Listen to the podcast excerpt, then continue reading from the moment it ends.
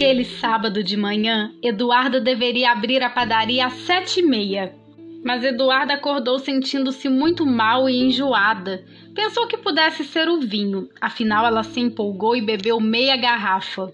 Duda tomou um pouco de chá de boldo, se arrumou, levou Dorinha na casa de Sandra e saiu para trabalhar. Ao chegar na padaria, ficou com tontura esquisita foi ali que ela se deu conta de que sua menstruação ainda não tinha descido.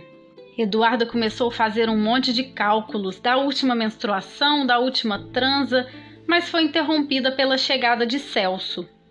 Celso tinha esquecido seu chapéu naquela última cesta em que entregou os laticínios. Eduarda já tinha guardado o chapéu para ele no armário da padaria, para que ele pudesse pegar na próxima entrega de produtos. Eduardo lhe ofereceu um café, ele aceitou e eles tomaram um cafezinho e ficaram conversando. Eduarda contou para ele que estava meio estranha naquele dia, então Celso disse que lhe faria companhia até às 12 horas, momento em que ela deveria fechar o estabelecimento. Celso afirmou que ele estava de folga aquele dia e que foi a esmero a passeio. Eduardo disse que não precisava, que estava tudo bem, mas ele insistiu. Acabou que sua companhia até lhe fez bem. Eles conversaram bastante sobre a vida, sobre a padaria. Eduardo até se distraiu e melhorou. Quando foi chegando o momento de Eduarda fechar o estabelecimento, a sua ajudante já até tinha ido embora. Eduarda comentou para Celso que seu ex-marido tinha ficado com ciúme dele naquele dia da última entrega de produtos. Celso riu e repetiu a frase: ex-marido. Falou que não sabia que Eduardo estava sozinha. Ela sorriu meio sem graça. Celso disse que também ficaria com ciúme dela no lugar de Ricardo, pois além dela ser linda, ele sempre foi louco por ela. Eduarda balançou a cabeça, mexeu o cabelo, deu um sorrisinho meio sem graça, meio sedutor.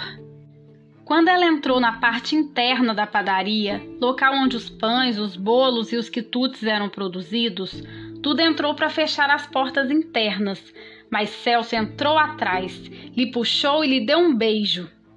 Eduarda correspondeu, mas por um momento de lucidez, quando a coisa já estava ficando mais empolgante, ela o empurrou e disse que eles deveriam parar.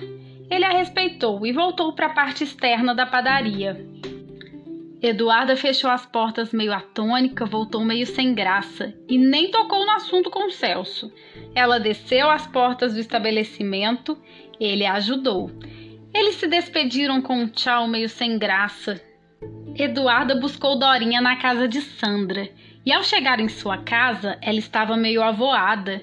Eram tantos sentimentos, quantos anos ela não beijava outra boca que não fosse do Ricardo mas Eduarda se comprometeu em agir com mais seriedade com Celso, afinal ele era casado. Quando deu umas duas horas da tarde daquele sábado, Ricardo chegou para pegar Dorinha. Ela iria dormir na casa dele e passar o final de semana com os avós paternos. Eduarda recebeu Ricardo se sentindo meio estranha, meio errada, mas ele nem percebeu sua inquietude, afinal, ela estava dentro de Eduarda e quantos segredos traz o coração de uma mulher? Assim que Ricardo saiu com Dorinha, aquele seu enjoo matinal voltou e a sua preocupação também. Depois de refazer todos os cálculos de mulher, sim, Eduardo encarou a possibilidade real de estar grávida novamente. E a história continua.